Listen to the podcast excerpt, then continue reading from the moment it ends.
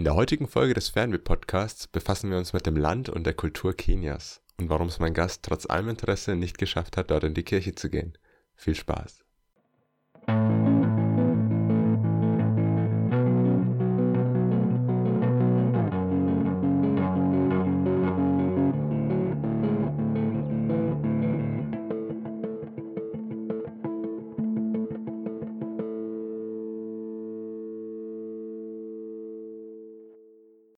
Herzlich willkommen zur Folge 1.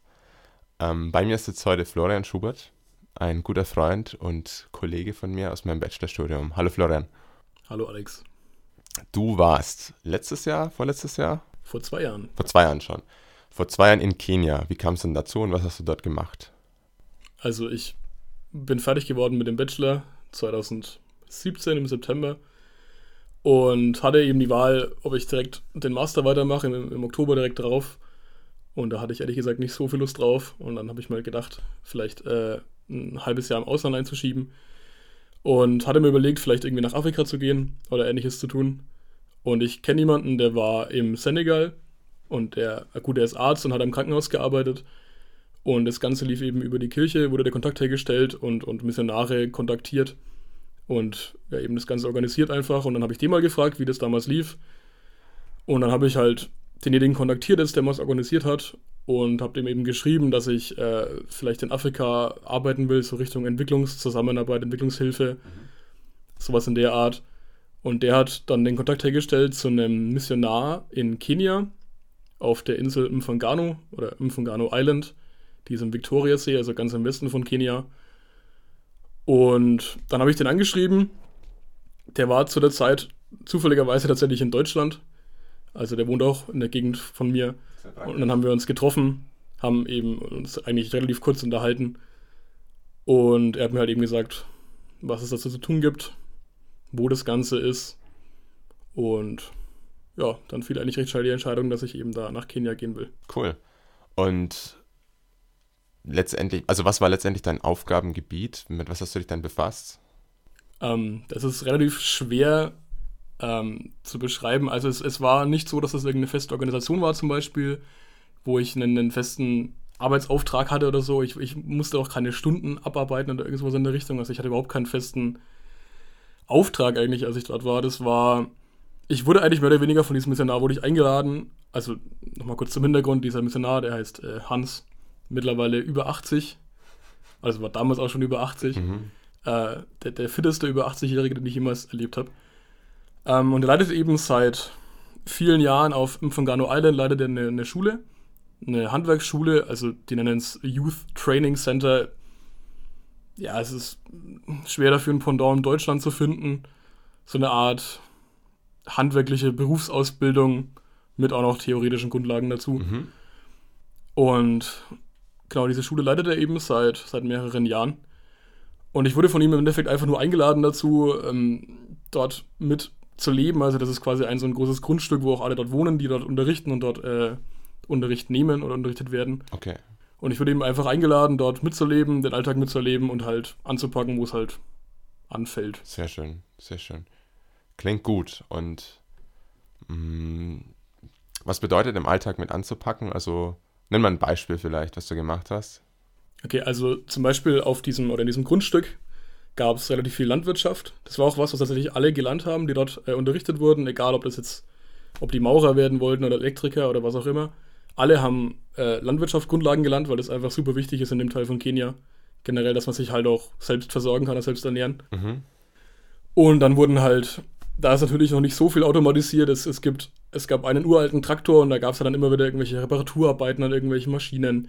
Oder man musste mal halt mit einer Schaufel irgendwo eine Grube ausheben oder. Okay. Also viel handwerkliche Sachen auf jeden Fall. Ja.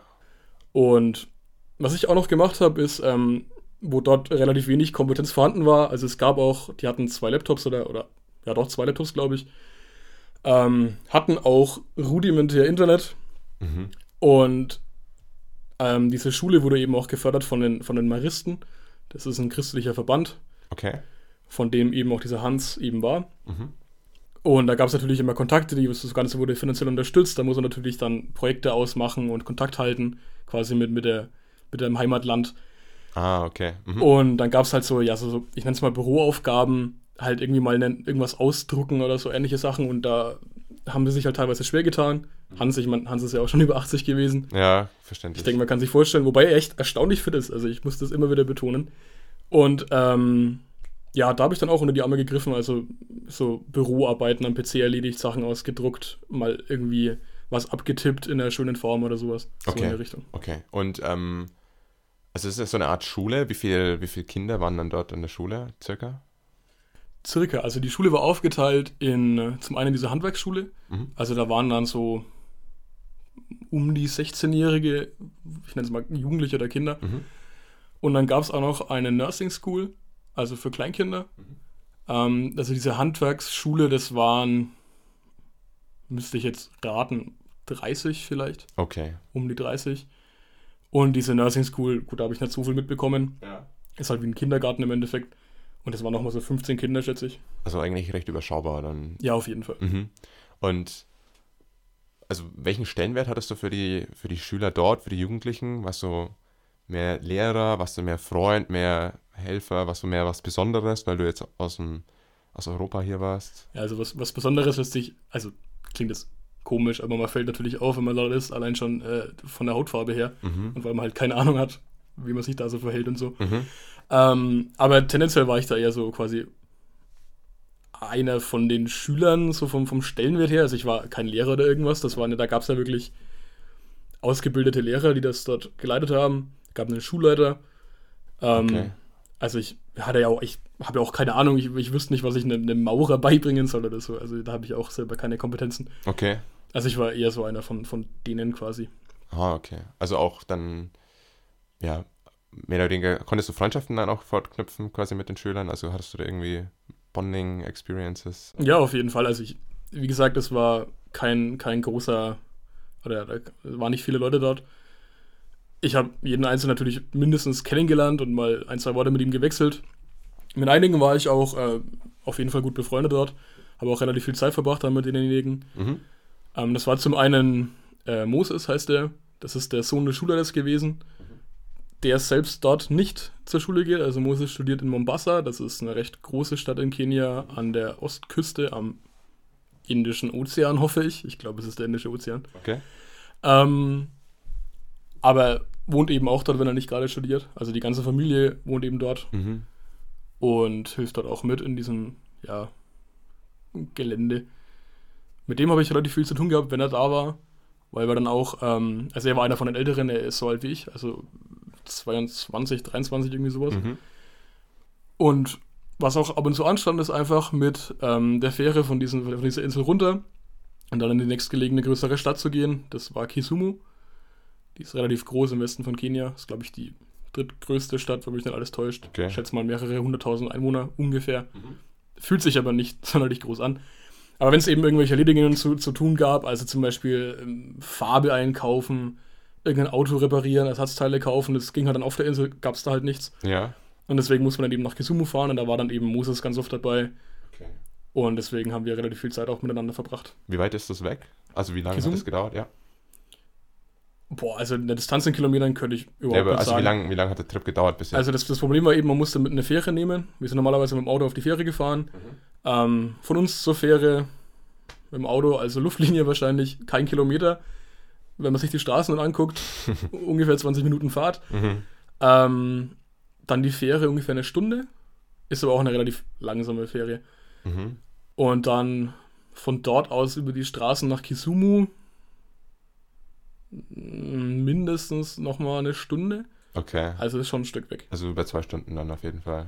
Ja, also ein halber Tag für, Halber so, eine, Tag. für so eine Fahrt kann man schon Wow, einplanen. okay, krass. Macht da noch Pausen oder, oder hält irgendwo mal oder keine Ahnung. Ja, Also okay. schon ein Stück.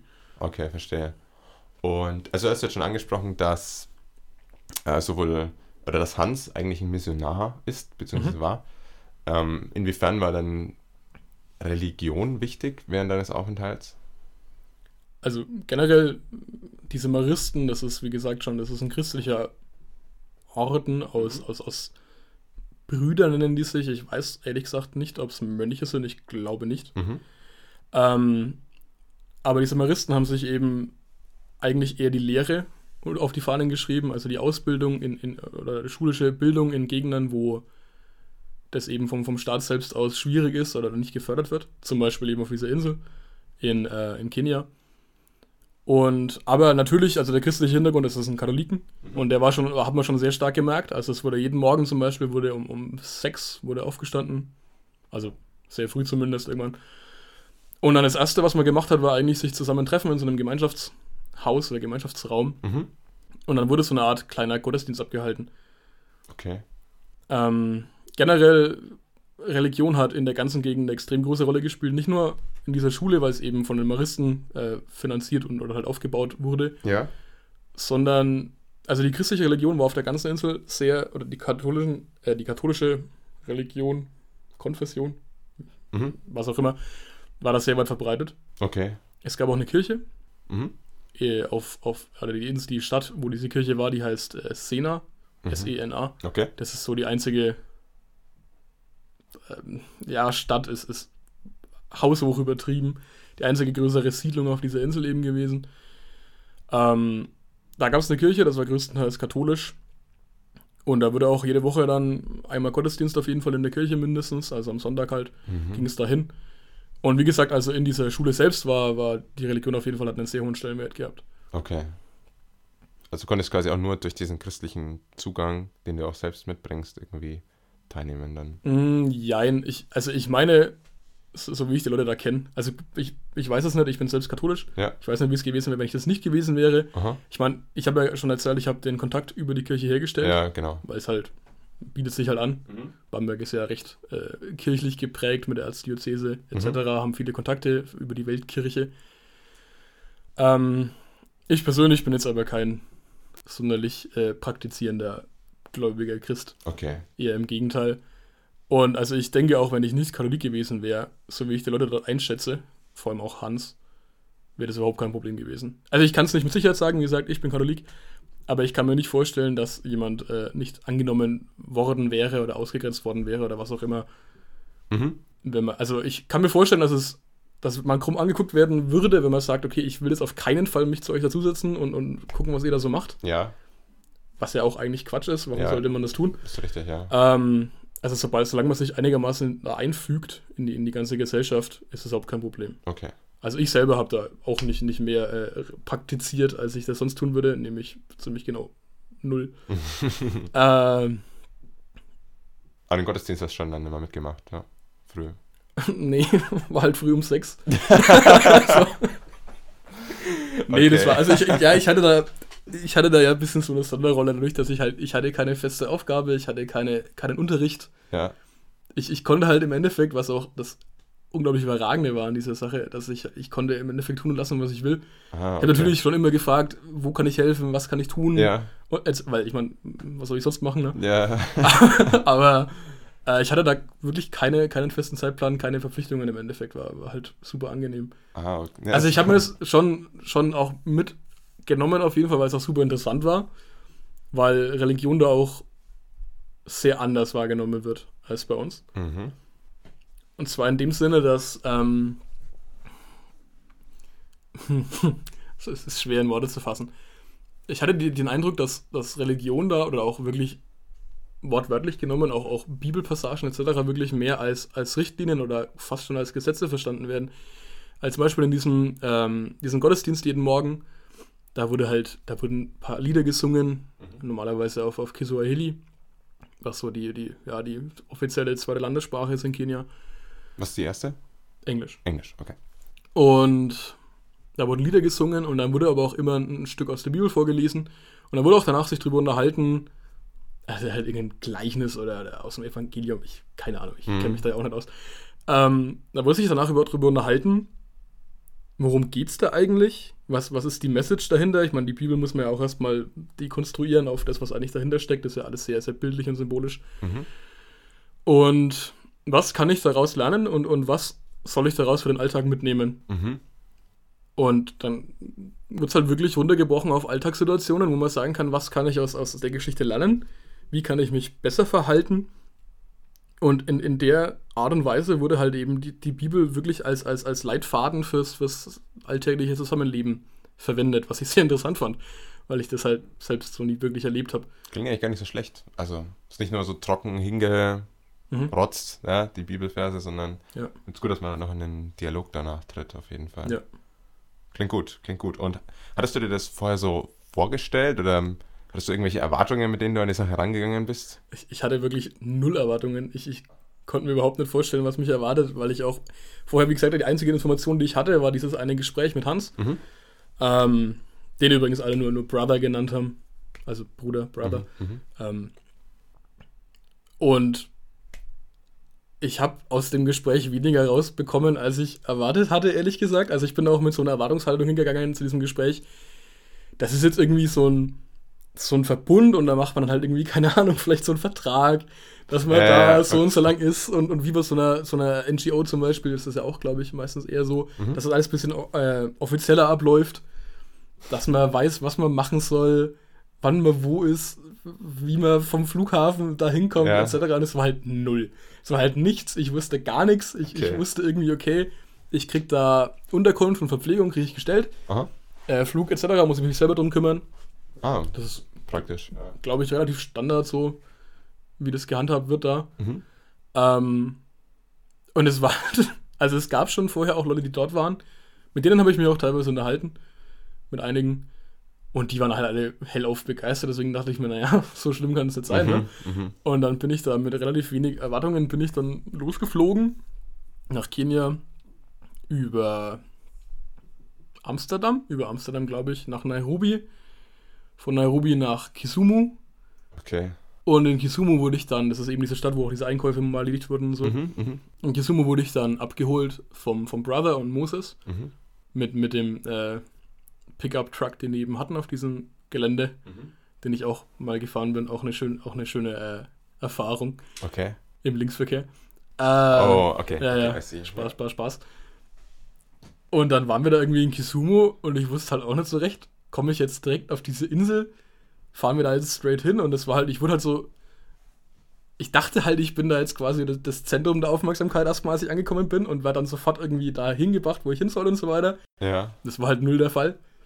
Logischerweise, wenn Ja. ich jetzt von nachher drüber nachdenke, die waren da halt, um irgendwelche Einkäufe zu erledigen, Mhm. haben mich halt auf dem Weg abgeholt, bietet sich halt an. Ja. Und ja, dann war man auch erstmal eine Nacht noch in Kisumu, in so einem Hostel oder so einem Hotel. Also, es, ja, war schon ein Hotel auf jeden Fall. Aha. Ähm, dann habe ich erstmal nur Kisumu gesehen, dachte mir, hä, wo, wo bin ich eigentlich? Was mache ich hier gerade? Was soll ich tun? Ja. Wusste nicht, was ich, was ich da eigentlich mache. Und ja, dann war ich da. Und dann waren wir da eine Nacht und ich dachte mir, okay, was, was ist jetzt mein Plan? In der ersten Nacht dachte ich mir schon so, okay, was, was tue ich hier eigentlich? Was mache ich hier? Mhm. War schon ein bisschen komisch. Aber dann, äh, am nächsten Tag ging es dann natürlich, haben wir die Rückreise angetreten nach Mfangano Island. Und zwar, wie sich dann später herausgestellt hat, auf dem mit Abstand unbequemsten und, und maximalsten Umweg, den man irgendwie machen kann, weil nämlich diese Fähre gestreikt hat. also es gab, ja, dazu noch kurz, es gab diese Fähre, das war wirklich so eine Lastenfähre, da konntest du mit, mit mehreren Fahrzeugen drauf, das sind auch teilweise LKWs, wurden transportiert, so kleine Mhm. Riesengerät, aber halt auch sehr langsam. Und es gab das sogenannte äh, Water Taxi, haben sie es, glaube ich, genannt, so, so ein gelbes, schnelleres Boot, wo eben nur Menschen drauf konnten. Mhm. Und es hat später aufgemacht, so als, als Konkurrenzunternehmen und hat dann eben diese Fähre ein bisschen verdrängt, weil halt alle Leute, die halt nur zu Fuß unterwegs waren, halt eher dieses Water Taxi genommen haben. Und deswegen hat dann diese Fähre gestreikt.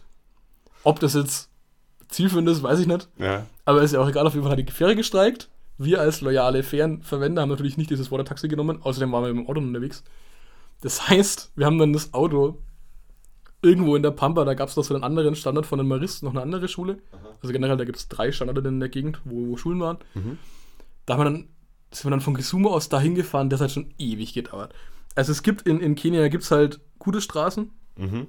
die verbinden, ja, also die größten Städte sind auf jeden Fall alle mit guten Straßen verbunden. Auch so kleinere Städte auch noch. Aber es gibt schon auch so richtige Feldwege. Und das ist dann halt auch echt krass. Die sind halt, das sind so, so, so Dirt Roads halt. Mhm.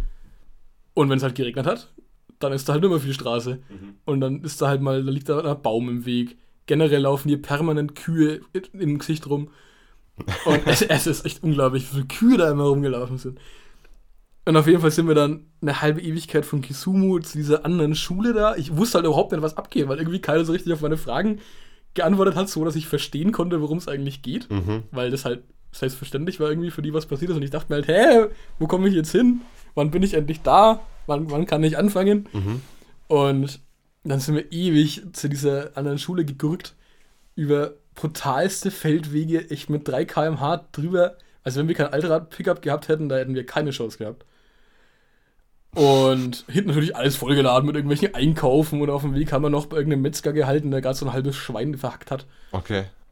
Und dann irgendwann sind wir dann angekommen, haben dann das Auto stehen lassen. Nach einem halben Tag sind dann irgendwo quer durch die Pampa, da haben uns ein paar Leute erwartet, am Mhm. Victoriasee am Strand schon. Mhm. Also auf der Festlandseite quasi. Ja. mit so einer Nussschale. Also das war halt so ein sehr, sehr großes Holzboot. Sehr lang, also bestimmt 10 Meter lang. Okay. Sehr stabil und da war halt so ein Außenborder dran. Und dann haben wir da irgendwie alles, so mein, mein ganzes Zeug. Ich hatte ja auch zwei Koffer dabei, weil ich auch noch so kleine Spenden mitgenommen hatte und so. Ah. Hatte einen Rucksack, großen Wanderrucksack dabei. Ähm, alles irgendwie auf dieses Boot geladen. Und dann ging es mit diesem Boot zur, zur Insel. war halt auch irgendwie spannend. Da waren da auch echt heftige Wellen teilweise und so. Halt in dieser Holznussschale war schon auch irgendwie spannend. Und ja, also die, die Anfangserwartungen, das war echt, echt krass. Also die ersten zwei Tage wusste ich gar nicht, wo Mond unten ist Okay. und was ich eigentlich tue. Und dann sind wir eben halt am zweiten Tag sind wir dann eben Angekommen. auf diese Insel angekommen. Und dann habe ich dann, bin ich ein bisschen zur Ruhe gekommen. Auch die Bootsfahrt davor war ich schon richtig schön, weil ich fahre sehr gern auf Gewässern rum. Okay. Und das war halt super angenehm, weil man halt, es war halt komplett offen und so. Es, du hast gutes Wetter, du hast das, das Wasser, alles wunderschön. Und generell das Ganze, es war zu einer Zeit, wo alles sehr grün war. Also teilweise ist auch halt wirklich alles verdorrt, wie sonst was. Aber zu der Zeit, wo ich dort war, war glücklicherweise alles komplett grün, sah wunderschön aus, wirklich so richtige Paradiese teilweise. Das war um die Weihnachtszeit, oder? Äh, genau, angekommen bin ich Dezember? Mhm. Irgendwie so, ja. Okay. Winter auf jeden Fall Ja. bei uns. Okay. Und ja, dann bin ich halt eben erstmal auf diese Insel angekommen und dann ich erstmal eingelebt und geschaut, was, was ist wo, wo wohne ich, wer macht was, was ist das hier eigentlich alles. Und Mhm. also wie gesagt, ich hatte ja schon keine Erwartungen und selbst, selbst die wurden nicht erfüllt. Aber das Gute, wenn man keine Erwartungen ist, ist ja, dass man eigentlich äh, Das ist richtig, ja. also nicht enttäuscht werden kann in dem Sinne. Ja. Sehr cool. Auf jeden Fall interessante Geschichte. Ähm, aber wie stelle ich mir das Leben dann dort vor? Also, Mhm. in, das ist schon gesagt, du hast im Hotel gewohnt, eine Zeit Mhm. lang am Anfang. Und dann bist du in das Dorf gekommen. Also, wie stelle ich mir das Haus oder die Hütte, je nachdem, vor, Mhm. in der du gewohnt hast? Wie sah es aus mit der Infrastruktur? Wo habt ihr, vor allem weil es eine Insel ist, irgendwie Wasser und Strom herbekommen und sowas? Mhm. War das? Ja, also ja, Infrastruktur. Also dieses Haus, wo ich eben gewohnt habe, das war wie gesagt so ein ganzes Grundstück, also Compound, haben die das genannt. Also Grundstück im Endeffekt auf Deutsch. Ähm, da waren mehrere Häuser drauf, die auch alle eben quasi relativ selber gebaut wurden oder halt eben von diesen Maristen aufgebaut wurden damals. Großes Grundstück mit einem so einem Haupthaus, wo eben dieser Brother gewohnt hat. Und da war auch noch so ein bisschen so eine Art, ja, ich nenne es mal Büro mit drin. Und die Familie vom Schulleiter hat er eben auch gewohnt, zum Teil. Also Moses zum Beispiel hat er auch gewohnt. Und es gab halt mehrere Häuser. Also ich persönlich habe auch in so einem, ja, ich nenne es mal kleinen Haus gewohnt. Es war schon halt auch Steinmauern gehabt, also das war schon echt befestigt im Vergleich zum Rest der Insel. Ähm, hab da also zweimal diese Hütte geteilt mit einem mit einem Schüler dort. Nee, Schmarrn, der war überhaupt kein Schüler, das war ein Lehrer für Elektrik tatsächlich. Felix hieß der. Und mit dem habe ich mir eben diese Hütte geteilt. Waren da zu zweit dort gewohnt, hatten aber auch einzelne Zimmer. Also ich, ich wurde da wirklich für die Maßstäbe extrem luxuriös untergebracht eigentlich. Hatte auch, in dem Raum waren auch zwei Betten. Gut, ich hatte nur eins gebraucht, logischerweise. Mhm. Moskitonetze, alles vorhanden natürlich. Braucht man ja in der Gegend. Mhm. Und so habe ich gewohnt, also eigentlich relativ befestigt. Gar nicht so weit weg von dem, was man, was man hier erwartet. Mal abgesehen halt davon, dass es mitten in der Pampa ist und, und alles ein bisschen dreckiger und offener Mhm. und mehr Tiere unterwegs sind. Ansonsten Infrastruktur. Also genau, es gab halt auch eben für die Schüler gab es noch so Schlafsäle, das waren halt ein bisschen größere Ge Gebäude mit einfach nur einem großen Raum Mhm. mit Stockbetten, wo die halt so gehaust haben quasi. Okay. Also, äh, ja, alles sehr rudimentär, aber es waren Häuser mit Steinwänden und das, das ist schon mal viel auf dieser Insel. Okay, nice. Und, und genau, das ganze Grundstück hat auch so eine, so eine schöne Steinmauer mit so einem Tor und so weiter. Also es war, dieses Grundstück war wirklich sehr gut War befestigt. schon gut, okay. Und so Wasserversorgung und Elektrizität? Ähm, also es, es gab fließendes Wasser, das man auch so verwenden konnte zum Waschen etc., zum Trinken vielleicht nicht. Ja. Also Trinkwasser haben wir gekauft tatsächlich. Mhm. Oder teilweise auch Regenwasser eben verwendet. Mhm. Wurde auch getan. Gemacht. Ähm, So auf, aufgefangen dann letztendlich. Genau, ja. Ja. Also in so, hm, wie heißt Zisterne? Zisterne heißt das so? Zisterne, ja. Genau, wurde eben das Regenwasser aufgefangen und wiederverwendet. Wobei das natürlich so zu 80% des Jahres regnet es halt nicht. Ja. Also ist halt auch wegen, wegen witzlos. Aber es gab natürlich auch Zeiten, ich habe keine miterlebt, aber es gibt wohl Regenzeiten dort, und zwar zwei Stück, eine große und eine kleine. Das kann man auch auf Wikipedia lesen, wenn man da mal sich informiert, was ich auch getan habe damals. Im Endeffekt, die Leute dort sagen, ja, kann man sich null drauf verlassen, durch den Klimawandel auch, das merkt man dort extrem. Mhm. Weil früher war das wirklich so, auf den Tag genau konntest du sagen, okay, jetzt fängt es das Regnen an, Ja. bis zu dem und dem Ja. Tag.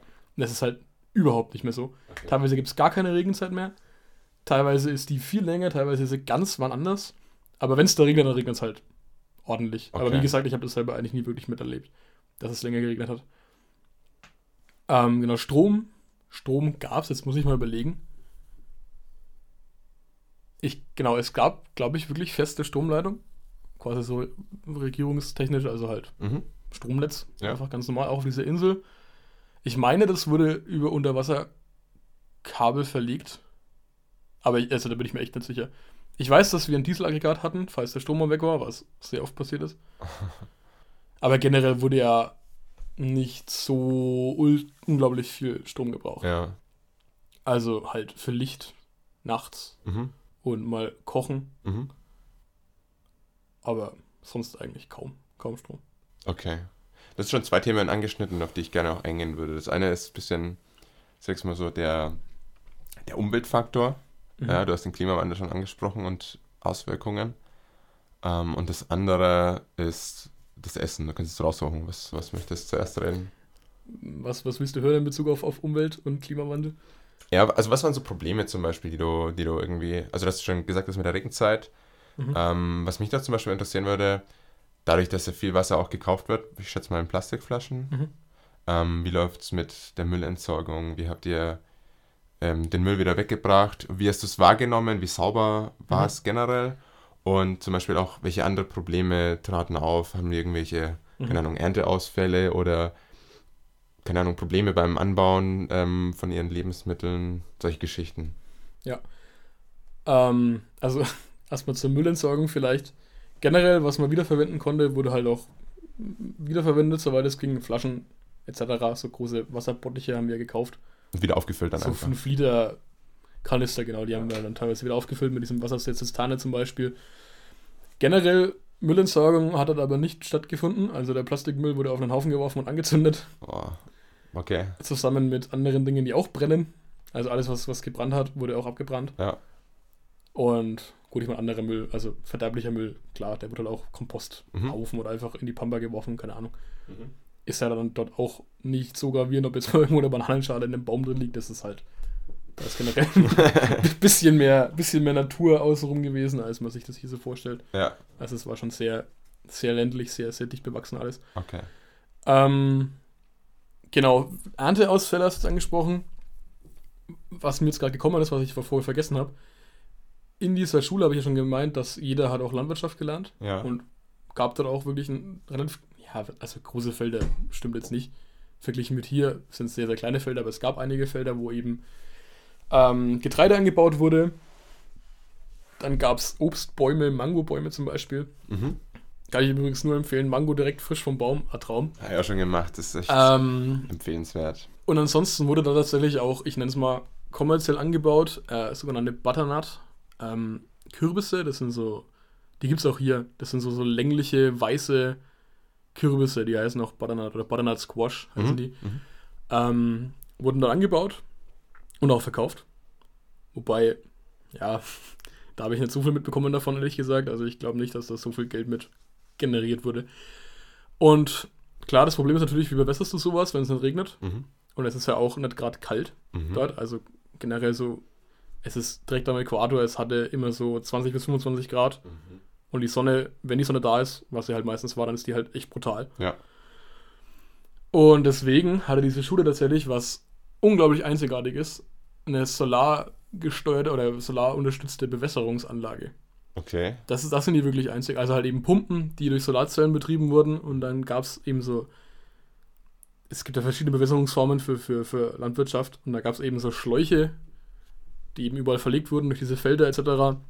Und dann so kleine Löcher quasi drin waren, die dann so, Ah ja. so Mhm. einen Sprühnebel erzeugt haben. Oder halt so, ja, wie, wie so ein Rasensprenger im Endeffekt. Ja. Kann man sich das vorstellen. Deswegen war das da nicht so das Riesenproblem, wobei natürlich auch, ich meine, je mehr man bewässern muss, desto mehr Wasser braucht man. Das muss Ja. man auch erstmal irgendwo herbekommen.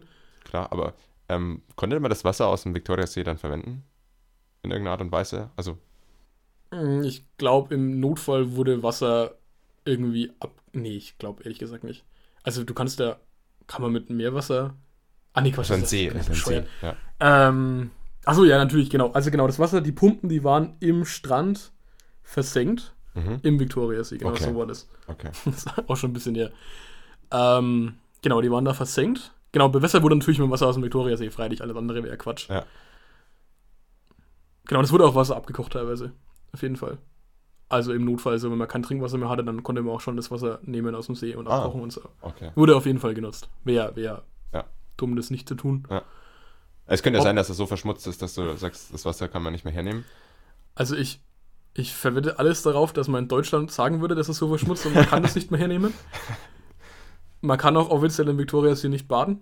Okay. Hab ich trotzdem gemacht, weil die Leute dort das halt auch gemacht haben und ich dachte mir, naja, wenn es denen nicht schadet, wird Ja. schon, schon passen. Aha.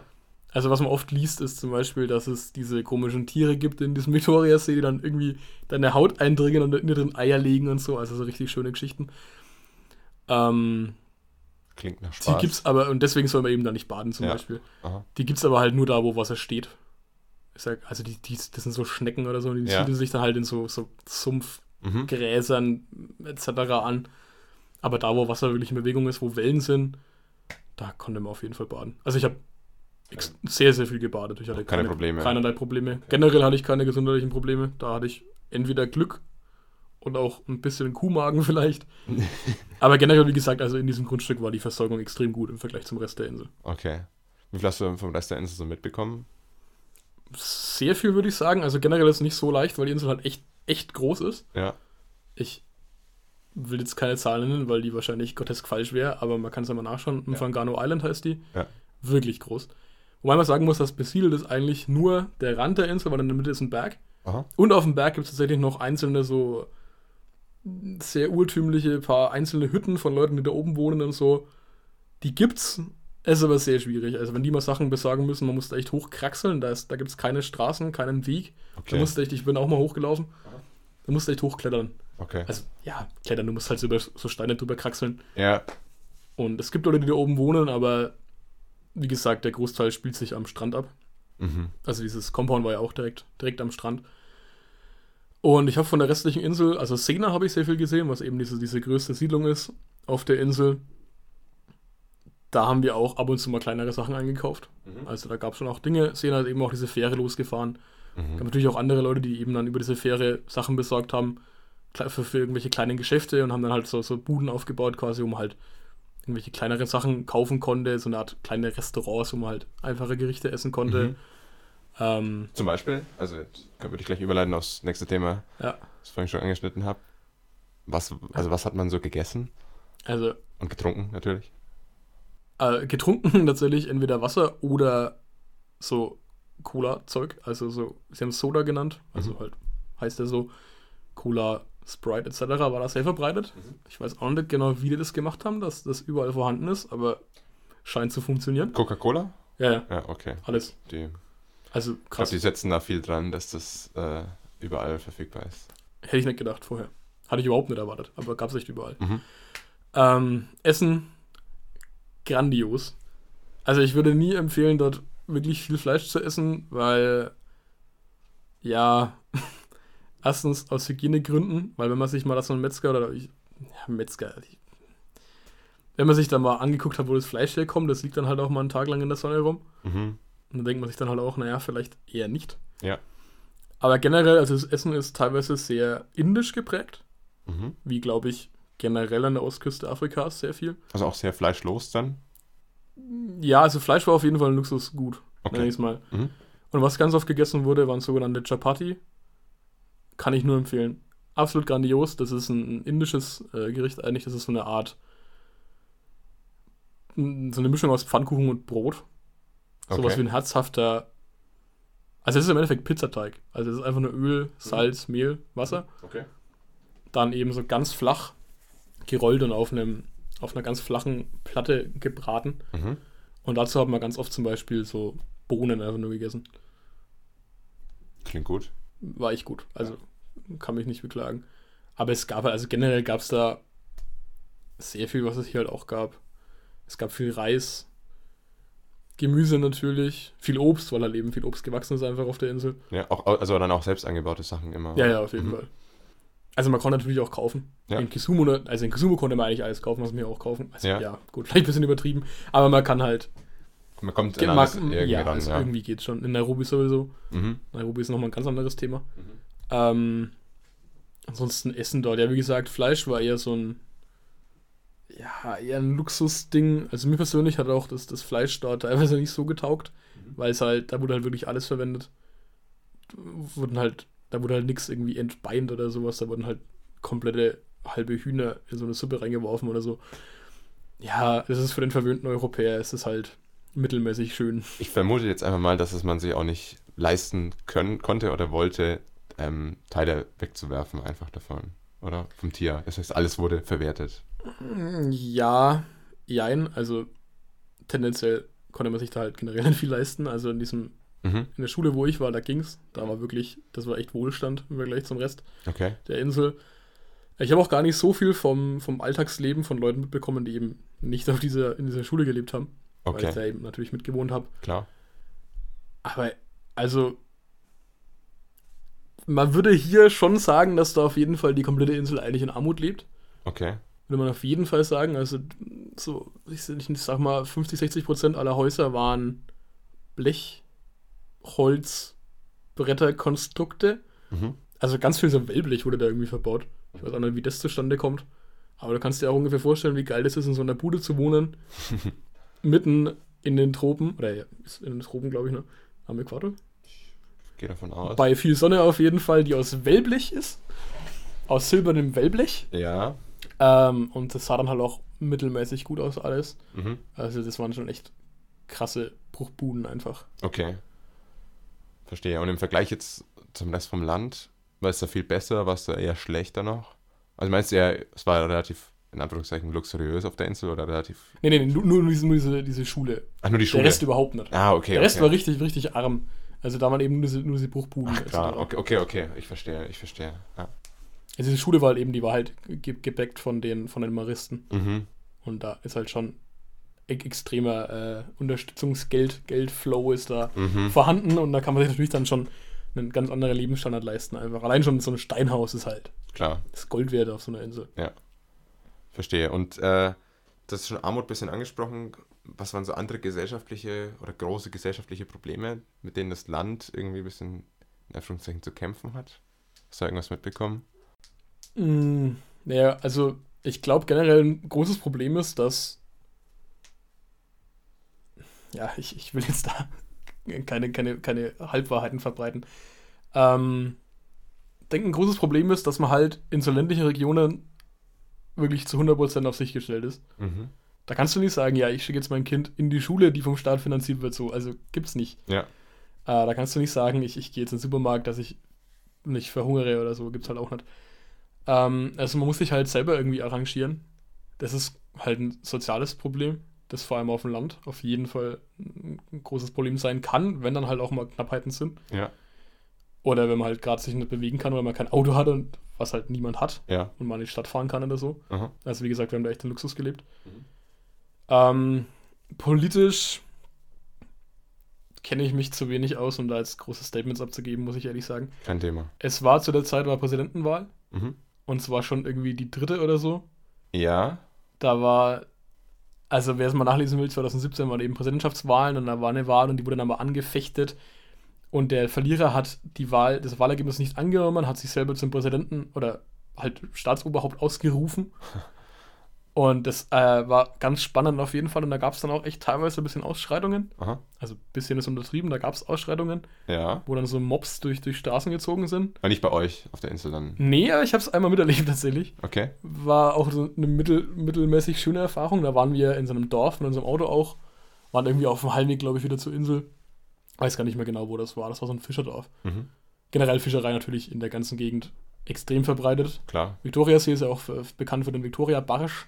So eine Ruth Barsch, glaube ich, der wird in die ganze Welt exportiert. Mhm. Der auch das komplette Ökosystem im Viktoriasee kaputt gemacht hat. Oh. Ähm, also eigentlich gar nicht so lustig. Ja, nee. Auf jeden Fall waren wir in diesem Dorf und es war eben auch zu dieser Zeit, wo diese Wahlen irgendwie waren und wieder irgendwelche Dinge und sich einer als Chef ausgerufen hat und also völlig absurde Dinge sind da passiert. Und dann waren wir da und dann plötzlich haben wir so gesehen, wie so, ein- so, so ein Mob einfach anfängt sich zu bilden und einfach so durch so eine Straße zieht. Halt genau in der Straße, wo wir da unser Auto standen hatten und, und da, wo wir halt auch waren. Mhm.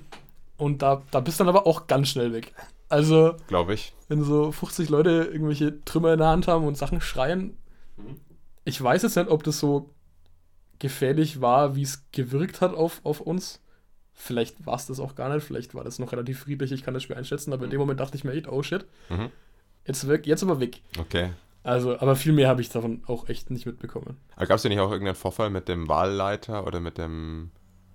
Achso, ja, der ist unter mysteriösen äh, Umständen ist der irgendwie verschwunden oder sowas. Okay. Aber wie gesagt, ich, ich weiß da jetzt nicht mehr genug, um, um da große Statements abzugeben. Also Okay. Ansonsten schwierig, für jeden generell schwierig. interessiert, kannst ja Kenia-Wahl 2017 Ja. selber mal recherchieren. Ich weiß auch ehrlich gesagt gar nicht, wie es da jetzt momentan ist.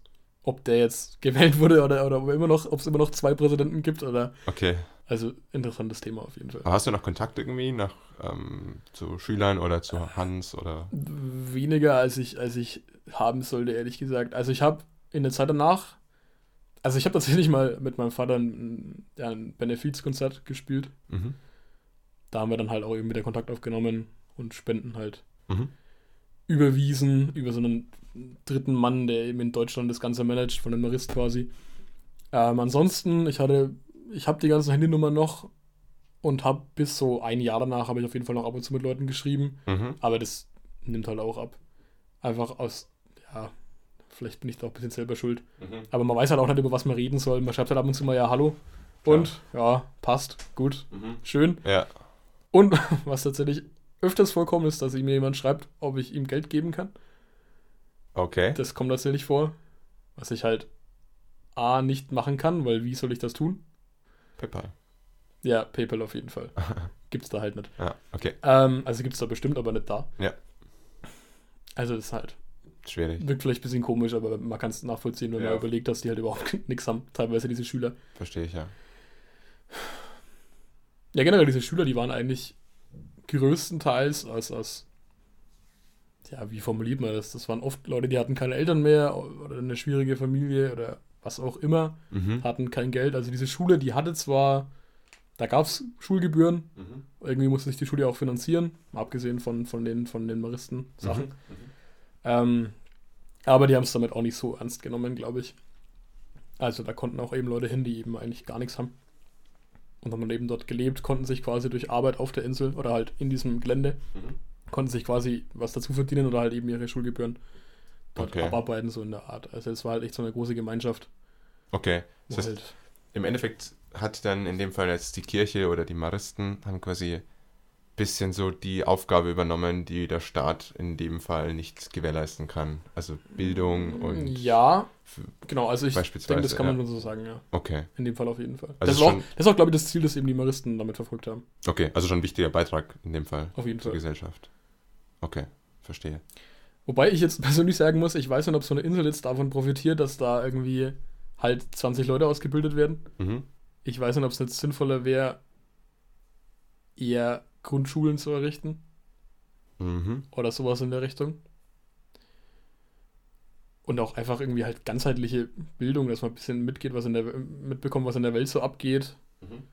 Auch einfach, was ist, ja, klingt jetzt komisch, aber was ist, was ist richtig, was ist falsch. Gut, es ist wieder eine große, aber halt, ja, halt einfach ganzheitliche Bildung. Mhm. Kriegt man ja hier. Allgemeinbildung auch. Ja, ja, auf jeden mhm. Fall. Verstehe. Okay, cool. Ähm, anderes Thema, andere Frage. wenn du jetzt runter von der Insel gegangen bist, inwiefern wurde auf dich als, als quasi Ausländer dort oder auch als Weißer Mhm. reagiert? Eher positiv, eher negativ?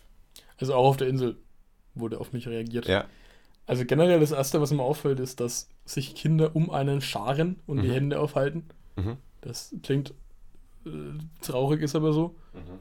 Ähm, und Musungu sagen. Oder Msungu irgendwie so, das heißt weißer Mann. okay. Oder auch Frau. Ich glaube generell Ja, weißer und Weiße. weiße. Mhm. Ähm, also es wird auf jeden Fall auf einen reagiert, wenn man in so ländlichen Re- Regionen ist, vor allem Kinder. Aber generell muss ich sagen, also ich persönlich habe da sehr wenig gemerkt. Ich hatte auch nie das Gefühl, dass ich jetzt irgendwie nicht gut aufgenommen werde. Ich war aber auch selten allein unterwegs, muss man auch dazu sagen. Mhm.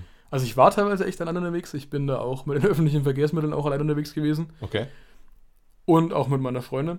Und meine Freundin hat da, glaube ich, ein bisschen mehr mitbekommen. Also als weiße Frau kriegst du pro Tag schon mehrere Heiratsanträge auf jeden Fall. Okay, Weil auch ein ganz großer Traum von vielen Kenianern ist halt einfach nach Deutschland irgendwie zu gehen. klar. Weil man hört halt, okay, Deutschland, da ist dann alle reich. Mhm. Und wenn man sich das so vergleichsweise anguckt, stimmt das auch. Mhm. Ähm, ja, ist, ja, also das, sowas sieht man dann schon öfters mit. Oder halt irgendwie, dass jemand Geld braucht oder so. Aber jetzt, also ich wurde nie feindlich aufgefasst. Ich wurde auch nie irgendwie krass angestarrt oder so. Aber wie gesagt, ich war auch wirklich selten allein unterwegs. Wenn dann doch mal, dann wird man halt, dann war das eher in Städten. Mhm. Ja, gut, und da kriegt man dann halt, wird man halt so angeworben, quasi irgendwelche Dinge zu kaufen und, und, und irgendwelche bestimmten öffentlichen Verkehrsmittel zu nutzen, weil die halt alle annehmen, dass man halt Geld hat, Mhm. wenn man weiß es. Was von außen betrachtet, wenn man es auch wieder stimmt, Klar. definitiv.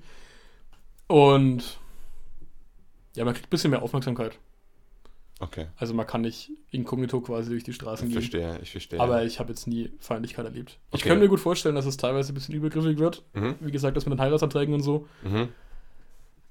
Äh, ich war da immer mit meiner Freundin unterwegs. Ich weiß nicht, wie es gewesen wäre, wenn sie allein gewesen wäre. Ich könnte mir vorstellen, dass es teilweise gar nicht so angenehm gewesen wäre. Aber Mhm. wie gesagt, ich selber habe, ich möchte jetzt auch keine Behauptungen aufstellen. Ich habe selber nie, nie negative Dinge groß erlebt. In Bezug auf Sicherheit, also hättest du dich, also gut, du bist das selber alleine ähm, rumgelaufen teilweise, aber Mhm. hast du dich sicher gefühlt und hättest du beispielsweise jetzt deiner Freundin zugetraut oder ist ihr zu gemutet, in Anführungszeichen, je nachdem, ähm, alleine dort rumzurennen? Also ich bin, ich bin schon auch wirklich allein unterwegs gewesen. Ja. Ich bin auch teilweise auch längere Strecken von Kisumu mal komplett allein mit öffentlichen Verkehrsmitteln zurück auf die Insel und so, mhm. was halt dann noch dreimal so lang dauert. Ja, Äh, meiner Freundin, ja, was heißt zumuten? Ich, Ja, das ich, vielleicht was, man sorgt sich halt. Also ich Genau. würde es halt nicht machen. ja, Ob es also ich traue sie natürlich zu. ja. Äh, ich persönlich hätte es halt nicht gemacht, weil ich mir einfach Sorgen gemacht hätte. Ja, verstehe. Aber, Aber sie hätte es wahrscheinlich überlebt. gab es irgendwelche, also irgendwelche Vorfälle, irgendwelche Geschichten bezüglich, keine Ahnung, Übergriffen oder ähnlichem? Nee, gar nichts. Okay, Also ich habe nichts erlebt. schön. Ich, ich kann mir gut vorstellen, dass es sowas gibt, aber also ich, ich persönlich habe es nicht erlebt. Mhm. Ich, ja, ich weiß nicht, das ist halt auch immer so. Ich habe halt auch immer versucht, ich war ja dann auch wirklich länger dort, ich war ja insgesamt drei Monate dort Mhm. und dann so nach einem Monat hat man halt auch ein bisschen raus, wie es abläuft. Mhm. Dann wundert man sich halt nicht mehr, dass zum Beispiel vor jeder Bank zwei Leute mit Maschinengewehren stehen. Uff. Und es ist halt alles so ein bisschen Gewohnheit und dann weiß man auch, wie man mit den Leuten zu reden hat. Ja. Dann weiß man, wann man verarscht wird bei irgendwelchen Preisen. Mhm. Ähm, ja, also ich persönlich hatte kein Problem. Ich bin eben nur einmal, bin ich, ich habe eben Moses besucht in Mombasa, Mhm. in, wo er studiert hat, in dieser Stadt ähm, am Ozean. Ich hoffe, der indische. Ich gehe davon aus. Ähm, da bin ich hingeflogen, weil von Kisumu nach, oder von dieser Insel nach Mombasa, das ist quasi die maximale Distanz, die du in Kenia irgendwie zurücklegen kannst. Gut, stimmt jetzt vielleicht auch nicht zu 100%, aber es ist auf jeden Fall von ganz Westen nach Gaza-Osten. Okay. Und dann bin ich geflogen, weil das mit öffentlichen Verkehrsmitteln hätte nie im Leben, also es hätte funktioniert, es hätte aber zu 100% mehrere Tage gedauert Okay. und wäre nicht schön gewesen. Ja. Ähm, deswegen bin ich da hingeflogen, wurde auch beim Hinflug, waren wir eh in Kisumu, weil wir halt wieder irgendwelche Sachen erledigt haben. Dann wurde ich quasi zum Flughafen gebracht, mehr oder weniger. Mhm. Und bin dann Mombasa geflogen. Dort war ich halt mit Moses unterwegs. Mombasa ist auch nochmal ganz anders und ein bisschen spannend. Aber ähm, dann bin ich zurückgeflogen und dann von da aus bin ich dann von Kisumu aus bin ich dann allein mit öffentlichen Verkehrsmitteln zurück zu dieser Insel irgendwie gekommen. Mhm. Das war, das war spannend. Also generell ist so das, das größte Verkehrsmittel des öffentlichen Nahverkehrs, nenne ich es mal, Mhm. ist das sogenannte Matatu. Die gibt es auch in äh, Uganda Okay. und in Tansania, meine ich. Würde ich mich jetzt mal darauf festlegen. das ist was? Das sind Kleinbusse. Und zwar in Kenia sind es eigentlich ausschließlich Nissan-Busse. Von der Größe her so wie ein VW-Bus. Aha. Haben offiziell 12 oder 14 Sitze, irgendwie sowas. Und Praktisch. die. Ja, die Sitze haben sie schon so viele, aber es sind halt mehr Menschen drin Ja, meistens. äh, genau. Ähm, generell, so das Prinzip von diesem Matatus ist, die fahren halt irgendwie überall rum. Ich weiß nicht, ob die einen Plan haben, ich kann es mir nicht vorstellen. Und sammeln halt Leute ein. Und du stellst dich halt in die Straße, wartest, bis eins kommt, winkst ein wenig und dann steigst halt ein. In der Stadt ist es, ist es an sich kein Problem, weil die fahren halt überall rum. Ähm, generell für diese längere Strecken gibt es immer so, boah, kann man sich vorstellen, wie so ein Busbahnhof. Also ich nenne es einfach mal Fläche, wo 4000 Busse auf einem Flecken rumstehen. ähm, und da muss man halt sagen, ich will da und da hin. Und dann steigt man in so einen Bus und der fährt dann halt los, wenn er voll ist. Mhm. Oder halt noch vier Leute mehr mit drin sitzen. Also teilweise ist es sehr unangenehm. Dafür ist es halt. Also da, da wurde ich bei den Preisen, hatte ich halt, habe ich halt viel, viel mehr gezahlt als, als Kenianer. Sag mal eine Hausnummer. Also was kostet es für einen Kenianer? Was hat es für dich gekostet? Das kommt davon, wo du lang fährst. Das ist jetzt schwer zu sagen. Also ich, boah, puh. Ich bin, lass mal überlegen, ich bin mit meiner Freundin, bin ich von Kisumu nach Nakuru gefahren. Das ist noch eine andere Stadt. Da haben wir das Safari gemacht. Das war auch ziemlich geil. Ähm, und das hat pro Mann für uns, ach Gott, ey, das ist schon so lange her, 750 von dieser Währung gekostet. Aha. Ich weiß nicht mal mehr die Währung, ehrlich gesagt. Das ist ganz grob in Euros. Kenia-Schilling, glaube ich, und das waren ein Kenia-Schilling oder 100 Kenia-Schilling oder so sind ein Euro, ganz grob. Also 100, 200, irgendwas in der, also mehrere Euro. Ein paar Euro. zwischen Also, 5 und 10 Euro, irgendwas. ja, also wie gesagt, für uns nicht viel, aber ich habe definitiv mehr gezahlt als ein Kenianer. Mhm. Und es ist auch in Kenia, ist es auch viel. Ja. Auf jeden Fall. Klar. Ähm, ja, und das ist halt teilweise ein bisschen abenteuerlich, diese, diese Matatus. Die fahren halt wie die Wahnsinnigen, weil die halt mehr Geld bekommen, wenn sie mehr Leute transportieren natürlich. Ja. Die bestehen normalerweise aus einem Fahrer und einem Typ, der die Leute, der halt eben Leute anwirbt quasi Ja, ja. und Fahrkarten ausstellt, also Geld kassiert im Endeffekt. Ja. Ähm, und dann fährt man halt so rum und wenn dann an der Straße jemand steht, halt mitfahren will, dann fährt er halt mit. Und wenn der halt irgendwie so über viele Leute dann drüber liegt oder irgendwie so seitlich dranhängt, dann ist das halt so. Wow. Also abenteuerlich auf jeden Fall. Ja. Und wie gesagt, die fahren wie die Wahnsinnigen. Vor allem auf den, auf den guten Straßen. Da gibt es auch so eine Straße, da waren in dem Dezember, wo ich dort war, gab es irgendwie 200 Verkehrstote, glaube ich. Uff. Nur auf diesem Stück. Okay. Das war echt kein langes Stück. Also echt krass. Ja. War also unglaublich bescheuerter Verkehr einfach. Okay. Wer das größere Auto hat, also es gibt natürlich Straßenregeln, klar, ganz normaler Linksverkehr. Aber wer halt zuerst da ist und das größere Auto hat, fährt halt zuerst. Ich verstehe. So läuft's da. Und die schulen dann halt auch über diese, über diese ja, Staubstraßen mit Schlag. Ja, das kann man gar nicht mehr Schlaglöcher nennen, das sind wirklich Buckelpisten. Aha. Schulen dann halt auch drüber wie die Wahnsinnigen. Okay. Ich verstehe. Also ist, äh, Ein Abenteuer. ja, ja, auf jeden Fall. Also Okay. es war auch recht spannend, dass ich da allein von Kisumu dann eben zur Insel bin. Da bin ich dann irgendwie mit, mit drei verschiedenen Tattoos irgendwie von da nach da und dann wieder von da nach da und keine Ahnung. Mhm. Schluss auch mit der Fähre gefahren. Das hat den ganzen Tag gedauert, Mhm. wie ich da unterwegs war. Also das war, war spannend, aber mir hat es irgendwie total Spaß gemacht. Mhm. Weil das war halt wirklich so eine Art, würde ich echt Abenteuer nennen. Mhm. Und das ist halt auch das, das würde halt ein Kenianer auch machen, so, Klar. was ich da gemacht habe. Und es hat, äh, Verständigung hat äh, rudimentär funktioniert. Wie gesagt, Landessprache ist Englisch. Man kann auch eigentlich darauf zählen, dass, ja, vor allem die Jüngeren, also so alle bis 30, auf jeden Fall auch ein bisschen Englisch reden. Auch die Kinder? Nee, ganz kleine Kinder nicht. Ja, aber ab welchem Alter? Also werden die gleich zweisprachig erzogen dann? Boah, Oder? das ist echt schwer. Kommt, glaube ich, darauf an, wo du bist. Okay. Also, wenn du in die Schule gehst, dann wirst du auf jeden Fall in Englisch unterrichtet. Mhm. Viele gehen halt nicht in die Schule. Mhm. Also, zum Beispiel in dieser, in dieser Schule, wo ich war, gab es ja diesen Kindergarten, da wurde auch Englisch unterrichtet. Okay. Ja, aber also so Jugendliche aufwärts. Also, wie gesagt, Verständigung hat funktioniert. Ja. Okay. Ansonsten der Rest der Bevölkerung hat, also eigentlich alle haben Kiswahili gesprochen. Das ist so die, die, die Sprache Ostafrikas, wird auch in Tansania und in Uganda gesprochen, allerdings sehr unterschiedliche Dialekte, glaube ich. Okay. Generell gibt es aber wirklich pro Region und auch teilweise pro sehr kleine Region, also zum Beispiel auf dieser Insel gab es eine eigene Sprache. Und das sind halt dann so, so relativ alte Stammesdialekte Wow. und das sind auch völlig andere Sprachen. Okay. Und die sprechen die dann halt auch. Also im Endeffekt ist das, was die da leisten, sprachlich schon krass. Aha. Wenn die dann halt irgendwie ihren Stammesdialekt sprechen und Kiswahili und Englisch. Ja. Das ist schon eigentlich stark, wenn man so drüber nachdenkt. Ja. Macht aber die Kommunikation nicht gerade leichter. Okay.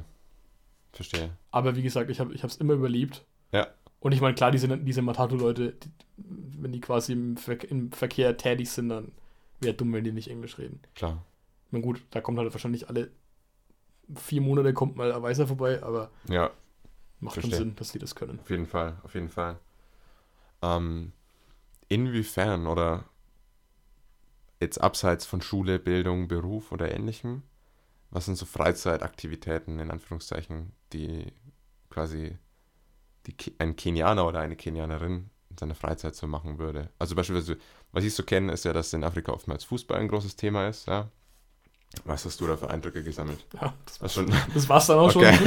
Also, äh, Fußball ist, ist ein Riesenthema. ja, Auch alle Riesenfans von englischen Fußballmannschaften. Äh, ehemalige englische Kolonie, oder? Kenia? Äh, also, da, da englische Landessprache ist, Ja, denke mal, ja. genau. Mhm. Die Premier League ist da also sehr präsent. Mhm. Wir hatten auch Fernsehen bei uns in, in dem Ding. Also generell, es, es gab auch auf der Insel gab's Fernsehen. Zum Beispiel, wenn du so, so ein Restaurant, nenne ich es mal, hattest, dann lief da vielleicht auch irgendwie ein Fernseher. Mhm. Und da wurde dann halt auch echt extrem viel Fußball geschaut. Also halt, da waren die Leute halt Fans von, von, von Menu und von Liverpool und keine Ahnung, wie sie alle heißen. Dann haben wir auch selbst, wenn halt mal irgendwie Freizeit war, dann wurde halt Fußball gespielt. Mhm. Ja, ich selber bin da ja mehr so der mittelmäßig gute Fußballer. ich habe mich da nicht so engagiert in der, in der Freizeitaktivität. Äh, ansonsten, ja, baden konnte man da natürlich gut. Bietet sich ja an. Mhm. Auch, also da wurde also die Schüler haben sich auch im See gewaschen, Mhm. tatsächlich. Also ich hatte tatsächlich in meinem, meinem Haus, wo ich mit Felix zusammen gewohnt hatte, hatte ich eine Dusche. Also das war echt ein Bad, wie man sich das so vorstellt, mit, mit Fliesen und, und so weiter. Nicht schlecht. Klar, teilweise war halt Wasser, aber und warm sowieso nicht. Ja. Wobei, also da war man echt froh, wenn man kalt duschen konnte, ne? Weil Mhm. halt echt schwitzt den ganzen Tag wie ein Klar. Wahnsinniger. Klar. Ähm, ja, ansonsten, also Freizeitaktivität, ich habe jetzt nicht so viel mitbekommen, außer Fußball. Mhm. Also, wenn halt jemand ein Buch hatte, dann hat er es halt gelesen. Ja. Generell gab es das halt aber nicht so oft. Mhm. Ähm, es wurde halt viel zusammengesessen, einfach zusammen sich unterhalten. Mhm. Aber generell gab es halt auf dieser, dieser Schule gab es irgendwie immer was zu tun. Mhm. Also es war wirklich von früh bis, äh, von diesem Gottesdienst an bis, keine Ahnung, abends um, um sechs oder so war dann halt eben der, der offizielle Feierabend. Mhm. Und bis dahin wurden halt irgendwelche Tätigkeiten verrichtet. Es gab halt immer was zu tun. Ähm, ansonsten freizeitig. Hinblick zum Beispiel, also Hinblick auf Musik. Hast du da irgendwelche so, ja. Erfahrungen sammeln können? Hat äh, stattgefunden. Größtenteils im, im Stil oder im Sinne von Singen. Mhm. Und zwar größtenteils Kirchenlieder. Mhm. Ähm, genau, also bei diesem Gottesdienst wurden früher auch Lieder gesungen. Dann gab es in der Kirche gab es ja richtige Gottesdienste. Das war auch, auch spannend auf jeden Fall. Da war ich auch, zweimal war ich dort. Mhm. Und zwar an Weihnachten, also an Heiligabend und an Silvester. Mhm. Und da war dann halt, war halt fünf Stunden Gottesdienst. Boah.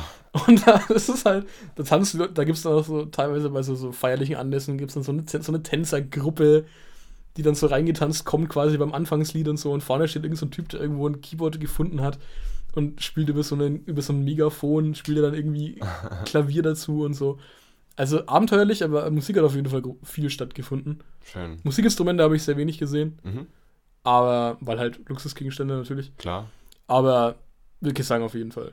Riesenthema. Vor allem halt kirchlich. Schön. Und also konntest du dich selber auch irgendwie einbringen? Ich meine, du bist ja Musiker. Mm, Nee, irgendeiner Art und eher, Weise? eher weniger. Eher weniger. Also ist halt schwierig, weil diese Lieder, die waren dann halt auch auf Kiswahili.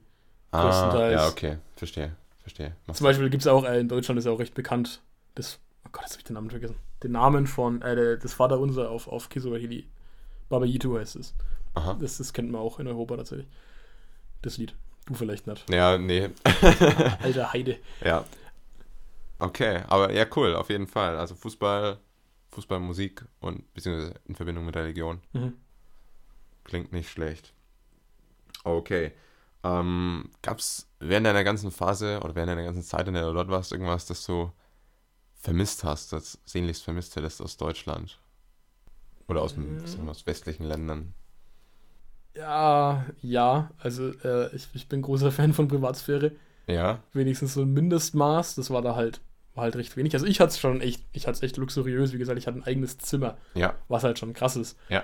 Aber trotzdem war es halt irgendwie, man war halt immer unter Leuten. Das war dieses große Grundstück, wo alle zusammengelebt haben. Mhm. Was auch irgendwie cool ist.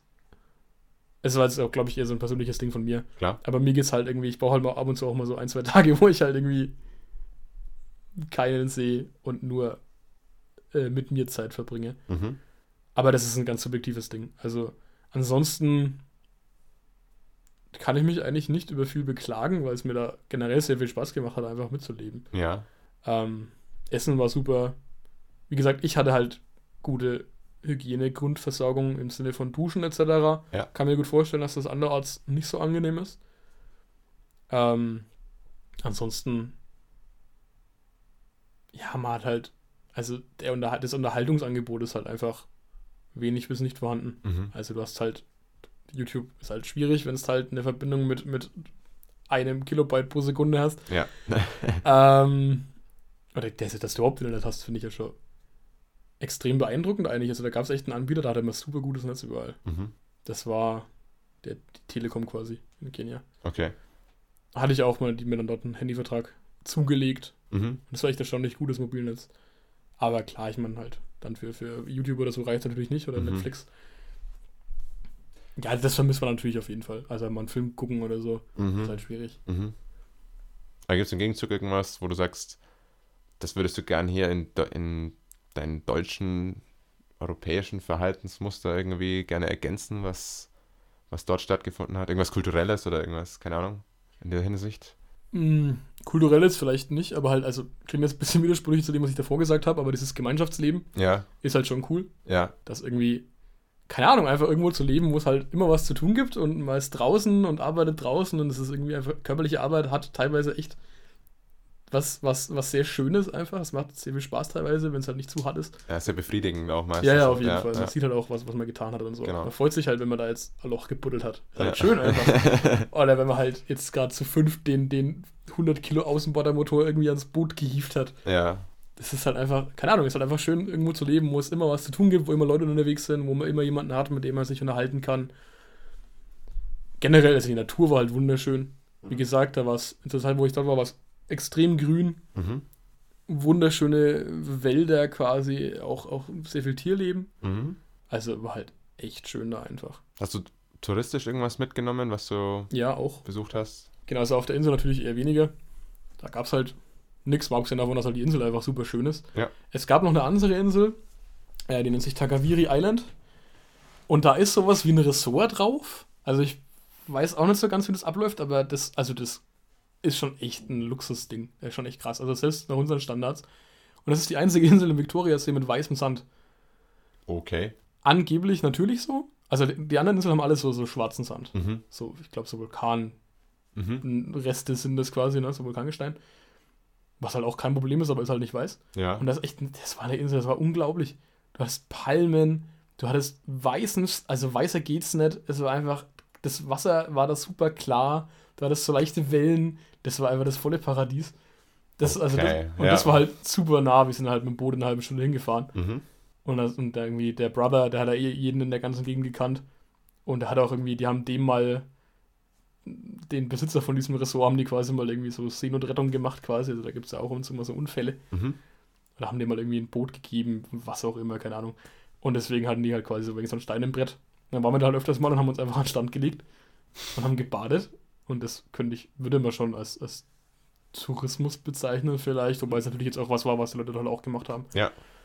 Ansonsten Tourismus, wie gesagt, ich bin nach Mombasa geflogen. Also ich glaube, allein schon Fliegen auf der Insel würde ich schon auf jeden Fall als Touristik bezeichnen. Mhm. Äh, Quatsch, in dem Land, nicht auf der Insel. Mhm. Ähm, bin nach Mombasa geflogen. Mombasa ist ein Urlaubsziel tatsächlich. Mhm. Ähm, also wenn man nach Na- äh, Kenia fliegt, so urlaubstechnisch, dann fliegt man wieder nach Nairobi, Hauptstadt, Ja, oder nach Mombasa. okay. Und das war spannend, weil ich habe da halt eben mit Moses gelebt. In so, also der studierte halt zusammen mit einem anderen Kumpel, hat, hat er in einer äh, WG gelebt. Also die hatten halt ein Zimmer Ja. mit einer großen Matratze am Boden, haben wir dann zu dritt drauf geschlafen. Auch lustig, vor allem Mombasa ist halt viel, viel, viel, viel wärmer als das Landesinnere. Mhm. Ich weiß jetzt ehrlich gesagt nicht, warum genau, aber da hat es dann wirklich auch so 30 Grad. Und ist auch, glaube ich, ein bisschen südlicher. Okay. Ähm, extrem warm dort gewesen und Mombasa ist wirklich ein Urlaubsort, aber nicht wirklich die Stadt, sondern es gibt halt so einen Strandnähe, also es ist ein wunderschöner Strand, indischer Ozeanstrand, man muss ein bisschen aufpassen mit, mit Seesternen, Ja. habe ich am eigenen Leibe erlebt. Es Okay. ist so mittelmäßig schön, äh, nicht Seesterne, wie heißen sie? Die Dinger mit Stacheln. Äh, Egal, tut wenn man reintritt. Wisst selber. Seeigel. Seeigel, genau. Ah ja, okay. Also das ist auch so mittelmäßig schön, wenn man irgendwas da reintritt und das tut einfach nur wie, wie die Hölle. Ähm, aber generell wirklich Paradiesstrände, alles. Und da gibt es dann halt auch so Leute, die dann so, wie in so Urlaubsgebieten, die das mit der Kokosnuss hinhalten und die das mit der Kokosnuss schälen. Und man, man kann mit Kamelen reiten und so völliger Schwachsinn einfach. Mhm. Und in den Strandnähe waren dann ganz viele so Luxushotels. Und das fand ich so abgefahren einfach, weil in Mombasa selbst war nichts, da war gar nichts. Das ist halt eine Stadt, die ist auch wieder interessant, das war wieder völlig anders als das, wo Kisumu zum Beispiel ist völlig anders. Mhm. War, hat's- war sehr indisch geprägt. Mhm. Total viel Chaos, überall fahren ähm, Motorräder rum und so kleine Tuk-Tuks nennen die Dinge sich. Ja. Äh, kennt man vielleicht diese Dreirad. Ja. Gebilde. Unglaublich hektisch, unglaublich voll und unglaublich dreckig und laut und keine Ahnung, unglaublich heiß. Mhm. Wahnsinniger Trubel und dann gehst du einfach so Richtung Strand und dann sind halt einfach nur so, so Hotels. Und ich, ich wette was mit dir, dass niemand in diesen Hotels jemals die Stadt betreten hat. Ja. Und das, das war komisch. Schade, ja. Also ich selber habe ja mitten im, im mitten in der Stadt gewohnt, Mhm. mit, mit dem Moses da. Also die Hotels quasi tragen nicht dazu bei, dass die Stadt jetzt, dass es der Stadt irgendwie groß besser gehen würde, oder? Naja, finanziell vielleicht schon. Mhm. Erstens im Sinne von Jobs. Ja, ja. Und ich weiß nicht, ob die also irgendwelche Steuern einrichten. Ich gehe davon aus, halt fürs Grundstück Mhm. oder Touristiksteuern oder keine Ahnung, weiß ich aber jetzt nicht. Ja. Also ich denke schon, dass die zum Wohlhaben der Stadt beitragen. Aber es kommt nicht so viel dabei, dann. Also ich, ich würde halt keinen Urlaub machen. Ich sehe halt den Punkt nicht. Ja. Warum soll ich in einem Hotel Urlaub machen, das halt direkt an einem Strand ist, der zwar wunderschön ist, aber warum soll ich dann da hingehen, weißt du? Warum soll ich nach Kenia gehen, wenn ich auch einen schönen Strand irgendwo in der Nähe habe? Klar. Macht halt keinen Sinn. Und ich werde was, dass die Leute da halt auch das nie verlassen haben, dieses Hotel oder den Mhm. Strand. Mhm. Ja, verstehe ich. Verstehe ich auf jeden Fall. Achso, ja, ansonsten Touristik. Ich habe eine Safari gemacht, wie schon erwähnt, Aha. in Nakuru. Das ist auch eine der größten Städte in, in Kenia. Also ich habe eigentlich alle größeren Städte habe ich abgeklappert. Kisumu, Nakuru, Nairobi natürlich Ja. und äh, dann Mombasa und in Nakuru war ich mit meiner Freundin. Da sind wir mit öffentlichen Verkehrsmitteln hingefahren. Das hat erstaunlich gut funktioniert, aber da sind wir eben, da sind wir über diese, diese Todesstrecke quasi gefahren. Und das sind halt echt, das sind, da ist die Straße echt breit, vierspurig oder fünfspurig irgendwie so. Mhm. Und da geht's richtig bergab. Und da stehen überall so Schilder mit Totenköpfen drauf und so weiter. Und denkst du halt, oh nein, Alter. Und äh, dann fährst du da halt mit, mit 100 km/h, mit, mit, mit 20 Leuten an Bord, fährst du dann da in der Gegend rum und denkst einfach nur, oh Gott, nein. Fahr langsamer. Überhol nicht rechts. Ah nee, Schmarrn, überhol nicht links. Links Also, bisschen ja, ja, genau. und, ah! Egal, also wir haben Gott sei Dank ist uns nichts passiert. Ah. Generell ist mir da eigentlich nichts passiert, also dass ich mich selber mal ein paar Mal auf die Schnauze gelegt habe, aber da kann ja keiner was dafür als ich. Aha. Ähm, genau, da haben wir Safari gemacht. Das war halt richtig schön. Das war irgendwie, also ich hatte dann den Kontakt von einer, die schon mal quasi das gemacht hatte, was ich vorher gemacht, oder was ich gemacht habe. Mhm. Vorgängerin von mir quasi, die hat mir dann Kontakt gegeben von irgendjemandem, der es organisiert. Keine Ahnung, wie das alles abläuft. Ja. Auf jeden Fall habe ich den angeschrieben, so über WhatsApp. Ja, hi, wir würden gerne Safari machen, wie läuft das? Er hat geschrieben, ja, so und so viel. Wir holen dich ab. Ja. Und ihr habt quasi den Wagen, so, so, so wie so ein Safari, oder so, auch so ein Nissan Kleinbus, aber halt mit offenem Dach. Ja. Man kann sich so hinstellen und oben rausgucken. Okay. Ähm, und dann haben wir halt den ganzen Tag und wir hatten quasi einen, einen Fahrer, das sind War da, war da nur ihr beide? Oder? Ja, ja, nur wir beide. Ach, krass. ein zertifizierter Führer, ist das auch. Also, ich glaube, der muss. Also, ich glaube, da, da darf auf jeden Fall nicht jeder reinfahren in diesen Park. Das ist ja wirklich ein Reservat. Ja. Also, das ist Naku Lake Nakuru National Park, heißt der meines Wissens nach. Okay.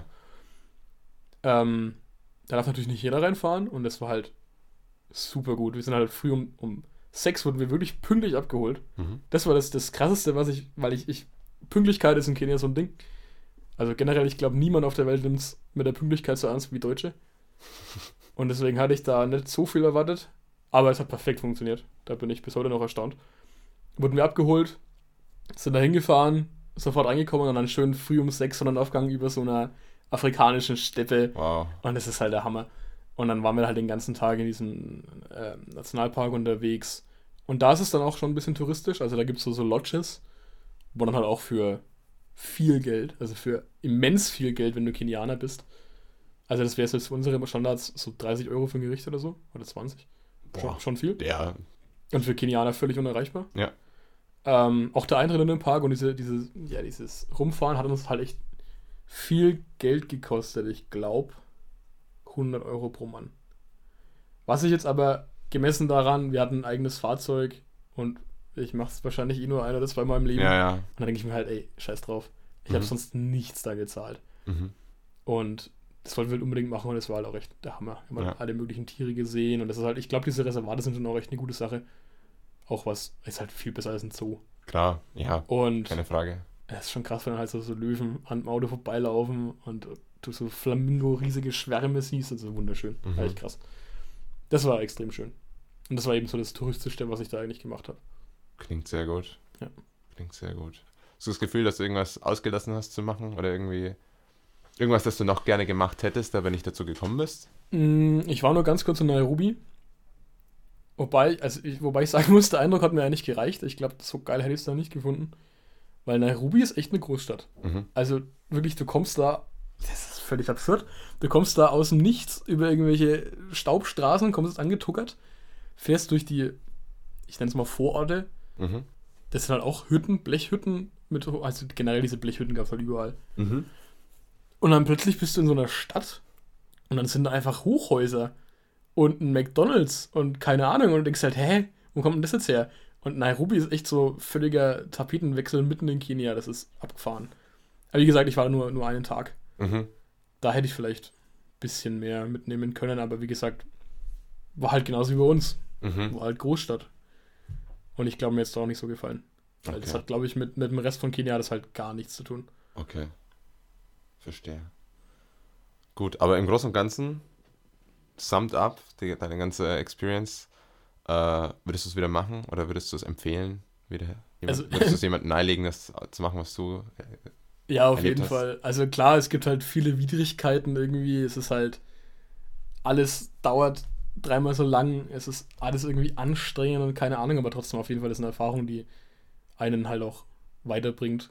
Einfach so Fall. was mal mitgenommen zu haben, auch einfach andere Dinge zu sehen und da war es halt echt krass anders. Mhm. Und ich glaube, ich habe auch wirklich einen sehr authentischen Einblick bekommen. Okay. Dadurch, dass ich eben nicht in so einer geführten, äh, organisierten, äh, sonst was NGO-Reise war oder sowas, sondern halt wirklich irgendwo mitten im Busch Ja. mit, mit, mit, mit Kenianern zusammengelebt habe.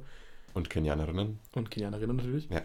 Ähm, also ich würde es auf jeden Fall empfehlen. Ja. Achso, da gibt es gibt auch eine Webseite, glaube ich, von den Maristen. Mhm. maristkenya.com heißt die, meine ich. Also für alle Interessierten, mariskenia.com. Da habe ich dann auch ein bisschen an der Website gebastelt tatsächlich. Ach, die, cool. die gab es aber vorher schon. Aber ich habe halt ein bisschen so Beiträge geschrieben und, und äh, Fotos hochgeladen, etc. Cool. Also auch von, die du selber dann gemacht hast während deiner Reise. Genau, ja.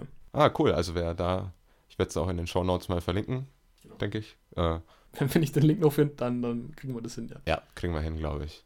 Gut, ansonsten Flo, vielen Dank, dass du hier warst, dir die Zeit genommen hast. Gerne doch. Und ähm, ansonsten vielen Dank und äh, ja, euch alles Gute. Vielen Dank fürs Zuhören.